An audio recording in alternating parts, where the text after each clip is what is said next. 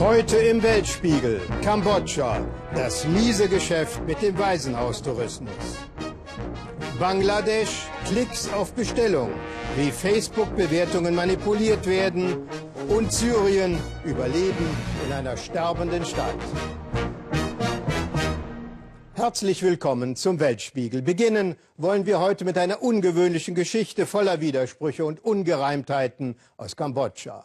Unseren Korrespondenten wunderte es, dass dort ständig Waisenhäuser gebaut werden, obwohl die Zahl der Waisenkinder abnimmt. Das wollten wir genauer wissen. Also machte sich Norbert Lübbers von der Hauptstadt Phnom Penh aus auf den Weg und deckte eine unglaubliche Geschichte auf. Da haben skrupellose Menschen wohl ein neues Geschäftsmodell entdeckt, das zynischer nicht sein könnte. Nennen wir es mal Waisenhaustourismus. Denn Voraussetzung dafür ist, dass immer mehr Touristen ins Land strömen, für die nicht nur die Tempel von Angkor Wat ein Muss im Reiseprogramm sind, sondern jetzt auch ein Besuch im Waisenhaus. Klingt erst einmal menschlich, ist aber oft Betrug an allen Beteiligten. Man hat ihnen beigebracht, die Herzen der Touristen zu erobern.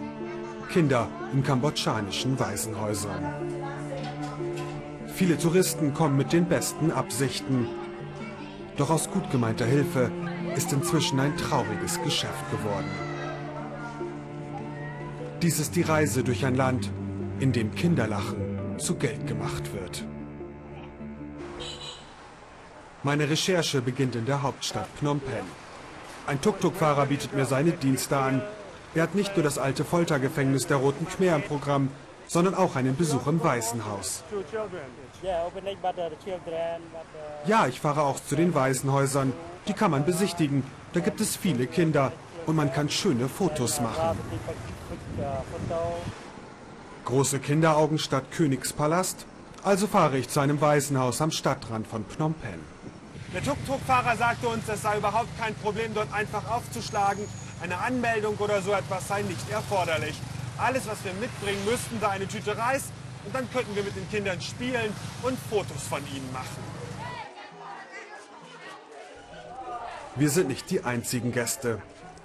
Eine Gruppe von Oberstufenschülern aus Frankreich ist für einen Tag zu Besuch. Das Programm Zöpfe machen, kuscheln und lachen. Was auffällt, die Kinder sind ungewöhnlich zutraulich. Und als Andenken gibt es tolle Fotos auf Facebook für die Freunde zu Hause. Ich gebe mich als Tourist aus und will herausfinden, wie das Geschäft mit den Waisen funktioniert. Sie sind geschminkt und herausgeputzt. Waisenkinder als Touristenattraktion. Die traditionelle Tanzshow soll die Herzen öffnen und den Geldbeutel.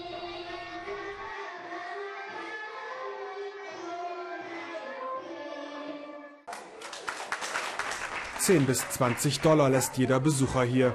Viel Geld in Kambodscha. Doch kommt es wirklich den Kindern zugute?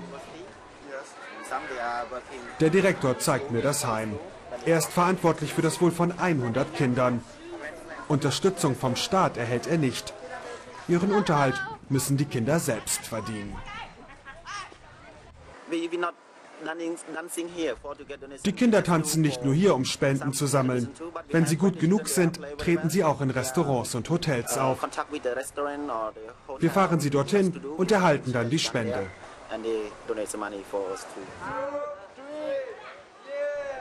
Die französischen Schüler verabschieden sich. Die Kinder haben sich gerade an die neuen Freunde gewöhnt. Da sind sie auch schon wieder weg. Ein tränenreicher Abschied. Für die Touristen ein einmaliges Erlebnis.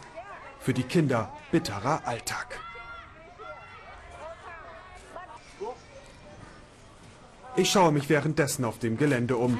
Von Betreuern keine Spur. Keiner stellt Fragen. Keiner will meine Personalien wissen. Ich lerne Fung Sen kennen. Sie lebt seit fünf Jahren hier. Und sie berichtet mir, dass die meisten Kinder noch Mutter oder Vater haben und sie selbst sogar noch beide Eltern. Ich vermisse sie sehr. Wir Kinder dürfen nur zweimal im Jahr nach Hause. Oh, you see your parents only two times a year. Yes. Okay. But, and why do you Warum lebst du here? Why hier? did your parents- Warum haben deine Eltern dich hierher geschickt, frage ich. Uh. Weil meine Eltern arm sind und nicht genug Geld haben, um die Schulgebühren zu zahlen.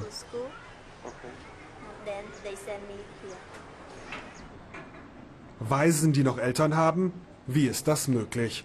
Bei der Organisation CISHA erfahre ich, dass drei Viertel der Kinder in Kambodschas Waisenhäusern zumindest noch ein Elternteil haben. CISHA versucht gemeinsam mit den Behörden, die Häuser zu schließen, in denen Kinder vernachlässigt und benutzt werden. Ein langer und zäher Kampf. Das ist ein Geschäft geworden. Viele der illegalen Waisenhäuser besorgen sich ein paar Kinder von der Straße oder von wo auch immer, färchen sie zusammen und behaupten, dass es Waisenkinder sind. Dann laden sie gutherzige Touristen ein, stellen die süßen Kinder zur Schau und treiben das Geld ein. Aber wo geht es hin? Zu den Kindern? Wahrscheinlich nicht. Mehr als 500 Waisenhäuser gibt es inzwischen in Kambodscha. Gut die Hälfte ist nicht offiziell registriert. Ich will wissen, wie die illegalen Häuser an die Kinder kommen. In diesem Heim leben 40 Kinder. Der Direktor gibt auf Nachfrage offen zu, dass sie aus acht verschiedenen Provinzen kommen. Dann zeigt er mir seinen Ordner. Für jedes Kind besitzt er eine Art Überlassungsurkunde. So Mit einem Daumenabdruck haben die Eltern das Schicksal ihrer Kinder besiegelt. Ich schicke dieses Formular zu den Eltern, zum Vater oder zur Mutter. Dann bringen sie die Kinder hierher und überschreiben sie mir. Ich bestätige das dann mit Stempel und Unterschrift. Viele Kambodschaner sind arm. Und wenn da ein angeblicher Wohltäter sagt, er würde den Kindern eine gute Ausbildung, Essen und eine Unterkunft geben und ihnen diese Last abnehmen, dann sind einige Eltern bereit, ihre Kinder wegzugeben. Die Ausbildung müssen freiwillige Helfer aus aller Welt leisten. Unterrichten darf hier fast jeder. Qualifikation Nebensache. Studentin Brittany aus Kanada ist über eine internationale Vermittlungsagentur hierher gekommen. Den Flug plus 1000 Dollar Gebühr hat sie dafür gezahlt. Mittlerweile hat sie herausgefunden, dass nicht einmal 100 Dollar davon an das Waisenhaus geflossen sind. Jetzt zahlt sie vor Ort weiter. Vor ein paar Wochen habe ich ihnen 200 Dollar für Essen gegeben. Das habe ich gern gemacht. Andere Freiwillige haben Lebensmittel und Stifte besorgt. Letzte Woche habe ich noch viele Medikamente gekauft. Denn der erste Hilfekasten hier ist, ehrlich gesagt, das letzte. In den acht Waisenhäusern, die ich auf meiner Reise besuche, ähneln sich die Bilder. Die Spenden kommen nicht dort an, wo sie am nötigsten gebraucht werden. Diese Toilette teilen sich 30 Jungen. In diesem Verschlag schlafen 40 Kinder auf Holzbetten ohne Matratzen.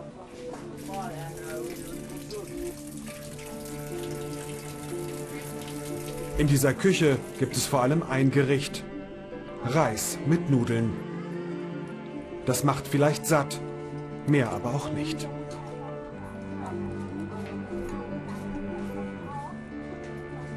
Wir haben Kinder gesehen, denen es an fast allem fehlt. Eine Generation, die ohne Familie aufwachsen muss und den Touristen trotzdem zulächelt. Endstation Waisenhaus. Dabei gibt es andere Lösungen. In Battambang im Nordwesten Kambodschas treffen wir die Australierin Tara Winkler. Vor acht Jahren kam auch sie als freiwillige Helferin. Entsetzt musste sie feststellen, dass es in ihrem Waisenhaus vor allem um Profit, nicht aber um das Wohl der Kinder ging. Sie ist trotzdem geblieben. Heute leitet die 27-Jährige eine Organisation, die sich um 200 Kinder kümmert. Mit einem Netzwerk von Kindergärten und Jugendzentren vor Ort in den Slums bei den Familien. Das größte Problem ist, dass Kinder mit Eltern in Waisenhäusern landen. Diese Kinder gehören in ihre Familie. Das Waisenhaus sollte die letzte Option sein. Für uns Hilfsorganisationen heißt das, dass wir die Kinder in ihrem natürlichen Umfeld unterstützen müssen. Mit ihrer Organisation hat sie es geschafft, 14 Kinder aus einem Waisenhaus zu befreien. Unter ihnen Sinet und ihre Schwester. Die beiden jungen Frauen hatten sich Tara Winkler anvertraut, ihr vom Alltag im Waisenhaus erzählt, dann, wenn die Touristen nicht da sind. Vom Hunger, der Gewalt und dem Missbrauch.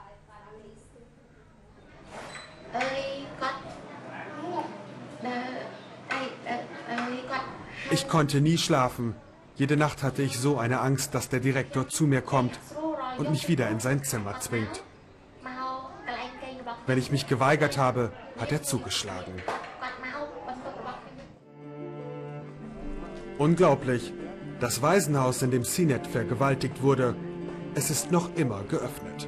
In der Obhut des Direktors leben jetzt 20 Kinder. Das Verfahren gegen ihn wurde eingestellt. Sinet versucht die Vergangenheit hinter sich zu lassen, nach vorne zu schauen, wieder Spaß zu haben. Sie selbst sagt, sie habe ein neues Leben gewonnen. Ein Leben, in dem sie nicht mehr für Spenden und Almosen lächeln muss. Selbstverständlich gibt es auch viele Waisenhäuser in Kambodscha und anderswo in Asien, in denen die Kinder korrekt und liebevoll betreut werden und die ebenfalls auf Hilfe angewiesen sind. Um die Guten von den Schlechten unterscheiden zu können, hat unser Korrespondent einen kleinen Leitfaden zusammengestellt, den Sie im Internet unter www.weltspiegel.de abrufen können. Ob zu Hause am Schreibtisch oder unterwegs mit dem Smartphone, von fast überall greifen wir heutzutage auf Twitter oder Facebook zu. Soziale Netzwerke als Teil des Alltags. Und auch Firmen haben sie für sich entdeckt. Je mehr Follower oder Gefällt mir Angaben, desto größer der Umsatz. Das ist die Idee. Aber stimmen diese Zahlen immer? Wir sind Gerüchten nachgegangen, dass man insbesondere in Asien Klickzahlen in großen Dimensionen kaufen kann und wurden in Dakar fündig, der Hauptstadt von Bangladesch. Dort werden immer mehr Firmen gegründet, die auf Bestellung Likes klicken. Unser Korrespondent Jürgen Osterhage machte vor Ort einen Selbstversuch. Mit Hilfe einiger Informatikstudenten ließ er unsere Weltspiegelseite bei Facebook ein wenig aufhübschen. Das Ergebnis 1100 sogenannte Likes, also Gefällt mir Bekundungen, in nur zwölf Minuten. Die sind mittlerweile natürlich wieder gelöscht. Doch Sie sehen, das Klickgeschäft in Bangladesch boomt und Jürgen Osterhage zeigt uns jetzt, wie es funktioniert. Gefällt mir die neue Währung im Internet.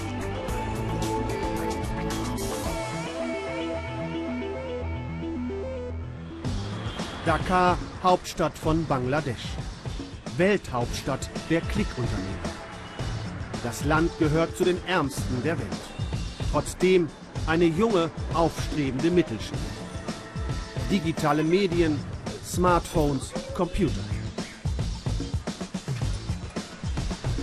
Fans auf Bestellung, ein Riesengeschäft. Wir haben 18 Firmen ausfindig gemacht nur eine Zusage für Filmaufnahmen. Wir machen uns auf den Weg. Kaum Straßennamen, nicht einfach. Schließlich, am Ende einer kleinen Gasse, Randbezirk. Günstige Mieten, billige Arbeitskräfte. Ein schmales Hochhaus, sechs Stockwerke. Die Firma Zaman IT. Wir treffen den Inhaber, Masud Rana, 29. Abschluss in Informatik, 20 Mitarbeiter. Klick für Klick arbeiten sie sich durch die Aufträge. Der Chef zeigt uns, wie unkompliziert das ist. Hier sehen Sie ganz einfach, nur draufdrücken und dann geht der Zähler weiter. Die Firma nutzt tausende reale Facebook-Konten von Freunden, bekannten Studenten, die bekommen dafür einen kleinen Obolus. Uh, ich habe mein Geschäft 2008 uh, gegründet. Mittlerweile habe ich mehr als 2500 Kunden. 500 uh, kommen jedes Jahr hinzu. Im Durchschnitt schaffen wir 1000 Klicks pro Tag. Wenn der Kunde mehr möchte, zum Beispiel 100.000, ist das auch kein Problem. Die Kunden meist Unternehmen aus Europa und Nordamerika. Warenanbieter im Netz. Immer mehr Firmen wollen so ihr Image aufbessern. mehr Klicks, mehr Aufmerksamkeit. Davon versprechen sie sich höhere Verkaufszahlen. 1000 Klicks kosten nur 2 Euro. Dafür müssen die Mitarbeiter hart schuften. Kein Problem für mich. Nach Studienabschluss ein guter Anfang. Die Arbeit ist okay. 60 Euro im Monat Gehalt für Klicks im Zweischichtbetrieb rund um die Uhr, sechs Tage die Woche. Klicken ist ein ganz normaler Job. Ich habe keine Bedenken dagegen. Masud Rana, der Firmeninhaber, auch nicht und die Auftraggeber schon gar nicht. Der 29-Jährige zeigt uns ein besonders krasses Beispiel. Von einem Geschäftsmann aus Bangladesch, der in die Politik einsteigen will. Wir haben ihm über 50.000 Likes verschafft. Kein Gesetz in Bangladesch verbietet das Klickbusiness. Das schnelle Geld lockt. Immer mehr Firmen werden gegründet. Jedes Jahr machen 5000 Studenten in unserem Land einen Abschluss in Computerwissenschaft. Es gibt keinen Job für sie. Das Klickgeschäft ist die einzige Chance, Geld zu verdienen. Auch diese jungen Informatikstudenten, alle Anfang 20, haben das Klickgeschäft als Einkommensquelle entdeckt, um ihr Studium zu finanzieren. Wir treffen sie in einer Privatwohnung. Früher arbeiteten sie mit einem automatisierten Computerprogramm. 1000 Likes in wenigen Minuten, sagen sie, kein Problem. Am Beispiel der Weltspiegel Facebook-Seite zeigen sie uns, wie es funktioniert. Ein paar Eingaben in den Computer, schon steigen die Zahlen. Doch dieser Klickbetrug ist inzwischen einfach aufzudecken. Facebook löschte die Zahlen am nächsten Tag. Die Studenten arbeiten jetzt mit realen Facebook-Konten von Freunden. Viel von dem Geld, das ich verdiene, spare ich, denn ich möchte nach Studienabschluss eine eigene Firma gründen. Hoffnung auf ein besseres Leben, das ist auch der größte Antrieb von Masud Rana. Noch lebt er zu Hause mit Eltern und Geschwistern in einem kleinen Apartment. Acht Personen auf 50 Quadratmeter. Zuerst uh, möchte ich eine Eigentumswohnung kaufen, denn wir wohnen noch zur Miete. Das habe ich mir schon immer gewünscht. Und dann habe ich noch uh, einen großen Autotraum, einen BMW.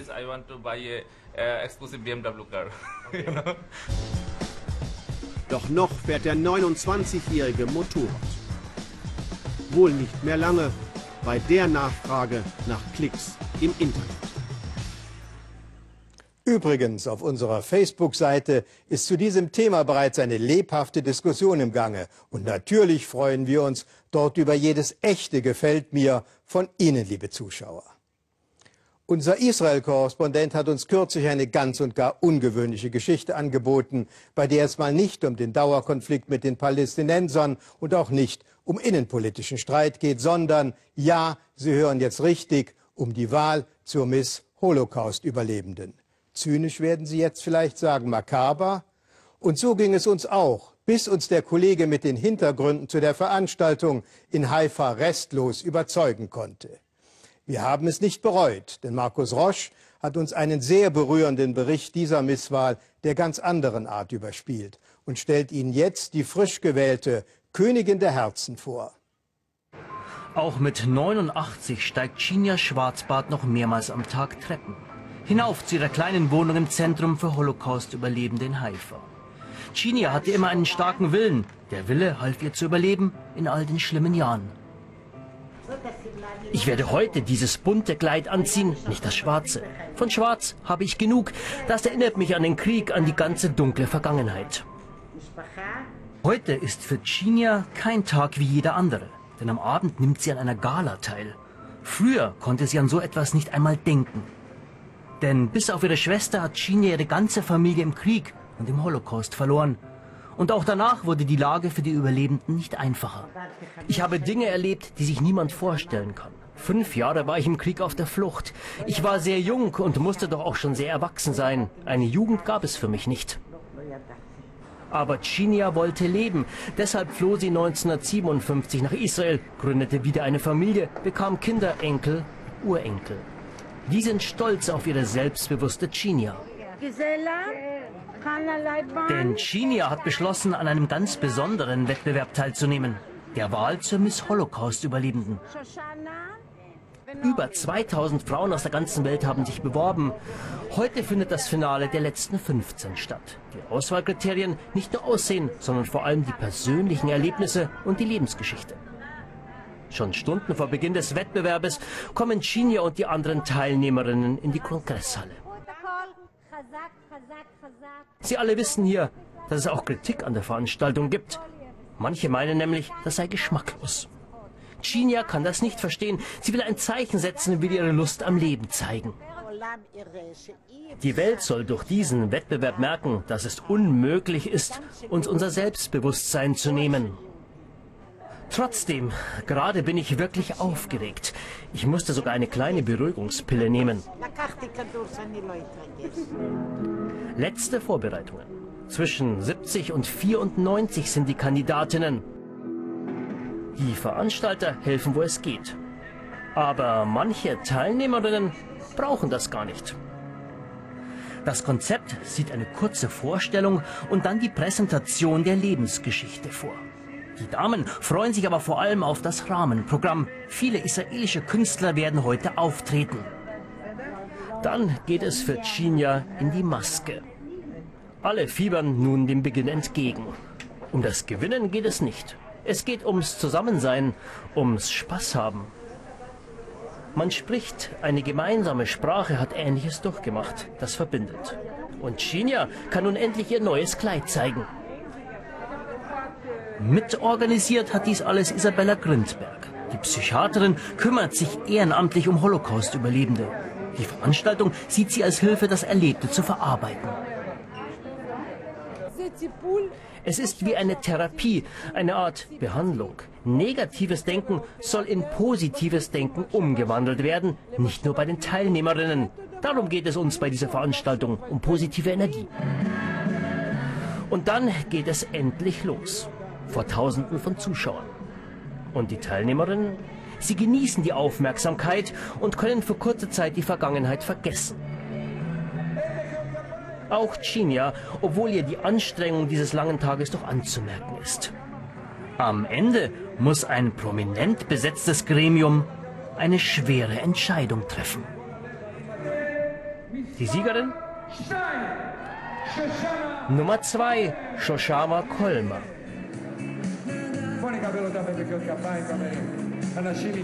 Aber jede der Frauen bekommt eine Auszeichnung, darf sich als Siegerin fühlen.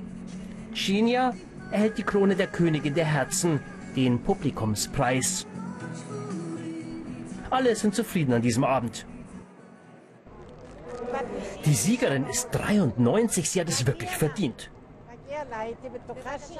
Chinia kommt zurück auf die Bühne. Ein letztes Bild. Auch die Tochter Chinias hat mitgefiebert und ist richtig stolz. Das ist toll, Respekt, sie macht uns glücklich. Ich hoffe, sie wird 120 Jahre alt. Es gibt niemanden wie sie. Sie ist immer optimistisch, toll. Chinia, nun lach doch mal endlich.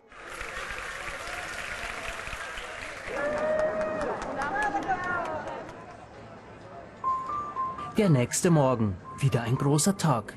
Chinias 90. Geburtstag. Alle sind gekommen ihre beiden Kinder, acht Enkel und zehn Urenkel. Im Mittelpunkt Chinia, ihre Krone und der gestrige Wettbewerb. Mit ihrer Lebensfreude, mit ihrem Willen und mit ihrem Mut hat Chinia gezeigt, wie das Leben auch nach dem Holocaust weitergehen kann. Seit die Energiepreise unentwegt steigen, setzen Industriestaaten wieder auf eigene Energiegewinnung. Der Renner in der Energiewende heißt derzeit Fracking und bedeutet das Aufbrechen von tiefen Gesteinsschichten, in denen Öl oder Gas vermutet wird. Vor allem die USA setzen in diese Methode ihre Hoffnung auf eine eigene, von anderen Staaten unabhängige Energiegewinnung.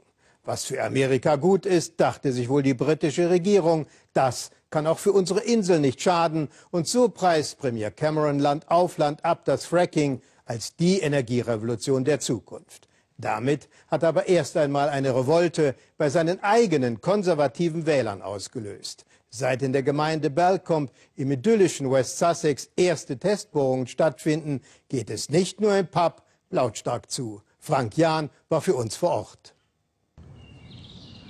Balcombe, ein etwas verschlafenes Örtchen im Süden Großbritanniens. Doch mit der dörflichen Stille ist es vorbei.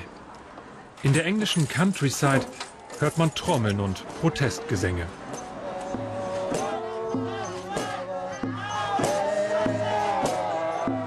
Freunde der Erde geben sich mit Druiden und Vermummten ein Stelldich ein. Mittendrin Dorfbewohner Charles Metcalfe. Der prominente Weinkritiker hatte mit Demos nie was am Hut. Doch nun trägt er unter seiner Barberjacke einen Anti-Fracking-Slogan. Hände weg von seiner Heimaterde, fordert er. Wenn wir es jetzt nicht stoppen, hier und überall, dann geht unsere Landschaft kaputt. Die Luft wird vergiftet und das Wasser wird nicht mehr sauber sein. Wir haben eine schreckliche Zukunft vor uns. Balcombe ist derzeit die vorderste Front für britische Fracking-Gegner. Charles Metcalfe bildet mit Nachbarn und Zugereisten eine Kette vor dem Gelände der Energiefirma Quadrilla. Bisher verlief der Protest zumeist friedlich. Dennoch gab es 82 Festnahmen. Die Stimmung heizte sich auf.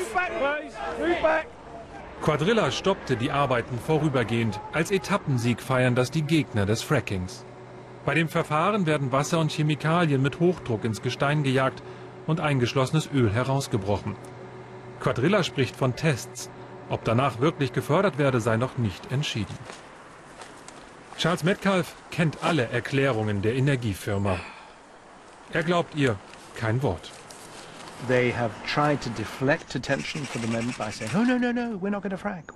Sie wollen ablenken. Nein, nein, nein, sagen sie, wir werden nicht fracken. Wir ätzen nur mit Säure ein bisschen den Kalkstein auf.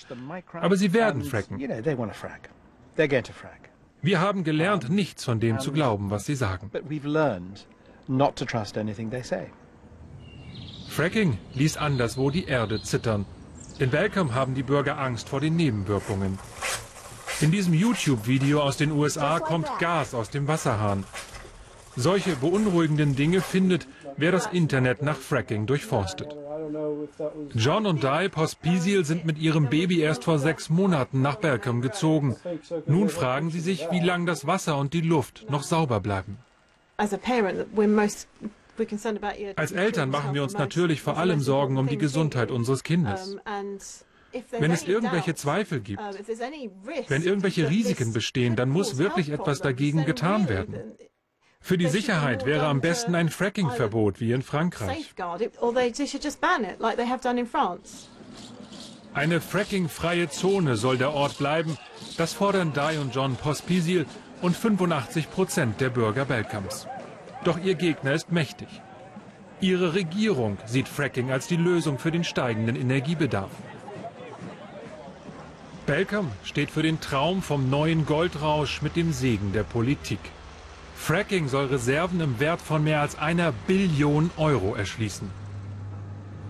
Die Regierung erklärt das Verfahren zur Energierevolution. Sie gab den Firmen Fracking-Lizenzen für 176 Orte. Premierminister David Cameron lässt keine Gelegenheit aus, um für das Fracking zu werben. Wir machen einen großen Fehler, wenn wir nicht ernsthaft über das Fracking nachdenken, sagt er. Der konservative Premier lockt mit der Aussicht auf billigere Energie in Großbritannien. Nein, dafür riskieren sie nicht ihr sauberes Wasser, sagen sie hier. Englands Süden war immer eine Hochburg der Konservativen. Fracking erschüttert jetzt die Tory-Bastion. Ich habe sonst konservativ gewählt, erzählt Sue Taylor, aber ich wähle keinen mehr, der für Fracking ist.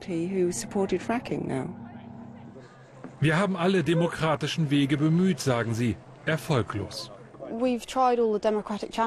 Jetzt, findet Cathy Dunn, bleibt nur die Selbstverteidigung mit unseren Körpern. Der Protest ist politisch. Caroline Lucas, die grüne Parlamentarierin, blockiert die Straße. Auch die Labour-Partei solidarisiert sich. Quadrilla will ab Mittwoch wieder bohren. Noch wird nicht gefrackt, doch es gerät viel in Bewegung. Charles Metcalfe mochte früher keine Slogans auf der Brust. Nun steht er auf den Barrikaden. Wir haben diese Bohrer da schon einmal gestoppt. Wir werden alles geben, um sie weiter aufzuhalten. Die Regierung und Quadrilla wollen eine Energierevolution. Was sie in Balkan bekommen, ist eine Rebellion der Bürger. Syrien ist seit den grausamen Giftgasanschlägen Mitte letzter Woche wieder in den Fokus der Weltöffentlichkeit zurückgekehrt. Lange Zeit hatte es keinerlei Bilder aus der Region gegeben. Während die Auseinandersetzung zwischen Rebellen und den Regierungstruppen Assads unverändert blutig fortgeführt wurde, war es westlichen Journalisten nahezu unmöglich, das Land zu betreten, keine Chance, sich vor Ort ein eigenes Bild zu machen. Unter Lebensgefahr und auf verschlungenen, gefährlichen Wegen ist es Carsten Stormer nun gelungen, sich in den Luftkurort, ja, das gab es einmal in Syrien, Al-Zabani durchzuschlagen. Nahe der Hauptstadt Damaskus drehte er für den Weltspiegel Bilder vom alltäglichen Überlebenskampf in der kleinen syrischen Stadt. Bearbeitet wurde das Material von Esther Saub. Bestandsaufnahme in einer sterbenden Stadt. Reporter der unabhängigen Zeitschrift Oxygen dokumentieren, was noch übrig ist vom belagerten Sabadani. Täglich schlagen hier Granaten ein. Die Chefredakteurin nennt sich Nermin. Sie will nicht erkannt werden. Uh, Trotz all dieser Umstände ist unsere Entschlossenheit unerschütterlich. Wir haben teuer bezahlt für unsere Revolution in den letzten zwei Jahren und wir werden nicht aufgeben. Der Name ihres Magazins, Oxygen, Sauerstoff, erinnert an die Zeiten, in denen Sabadani als Luftkurort beliebt war, bei den Bewohnern der nahegelegenen Hauptstadt Damaskus. Inzwischen ist der Ort hart umkämpft. Die idyllische Höhenlage an der libanesischen Grenze hat nur noch militärstrategische Bedeutung.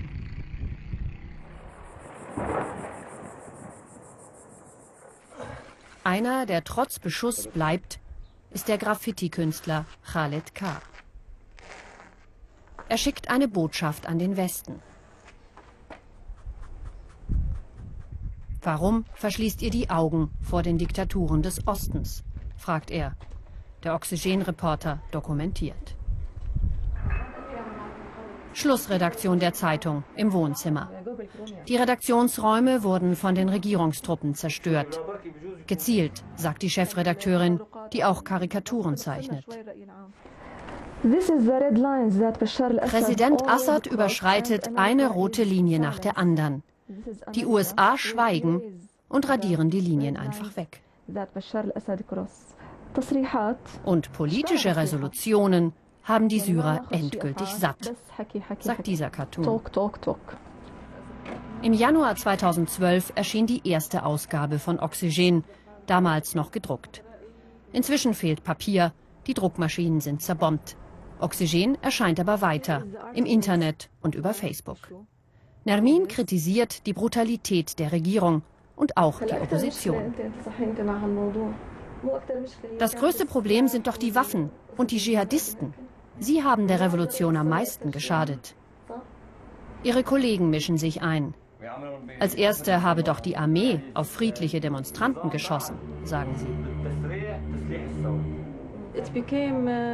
Waffen führen zum Bürgerkrieg. Wir töten uns gegenseitig. Syrer töten Syrer.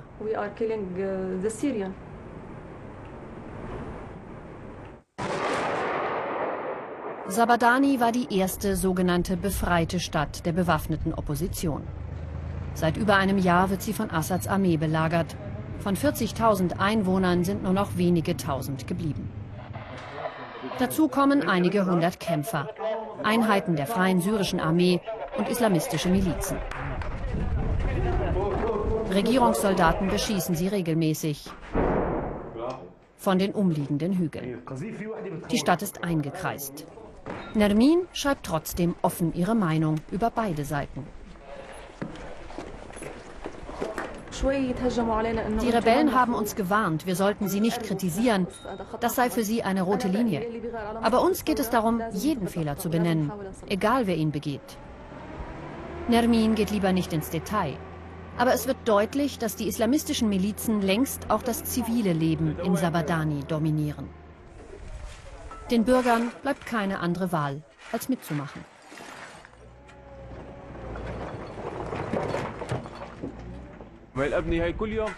Diese Häuser um uns werden jeden Tag beschossen. Wir müssen unsere Wege frei halten. Also räumen wir auf. Speer beobachten ständig die Militärstützpunkte um die Stadt und warnen über Funk vor Granateinschlägen. Wegen der Blockade kommen nur noch unregelmäßig Lebensmittel nach Sabadani. Meist Schmuggelware aus dem Libanon. Die Kämpfer legen täglich Geld zusammen, damit es für ein Mittagessen reicht. Die sind doch alle ohne Familie hier und keiner kann kochen. Auch einige Zivilisten holen sich hier Essen. Das befreite Sabadani gleicht einem großen, verwüsteten Gefängnis. Und ausgerechnet hier schreibt eine Handvoll junger Leute unermüdlich gegen die Zerstörung und Spaltung ihres Landes an. Wir haben die Zeitung gegründet, um zu zeigen, was wir wollen, von welchem Syrien wir träumen. Dieser Traum ist das Projekt unseres Lebens. Für Nermin beginnt Demokratie mit der Freiheit des Wortes. Der Mut und der Lebenswille dieser jungen Menschen ist bewundernswert. Und es bleibt zu hoffen, dass es für sie und für ihr Land endlich eine gute Zukunft gibt. Die überraschende Meldung des Tages lautet, die syrische Regierung erlaubt nach internationalem Druck endlich den UN-Inspektoren die Untersuchung des Giftgaseinsatzes. Mehr dazu auch gleich in der Tagesschau.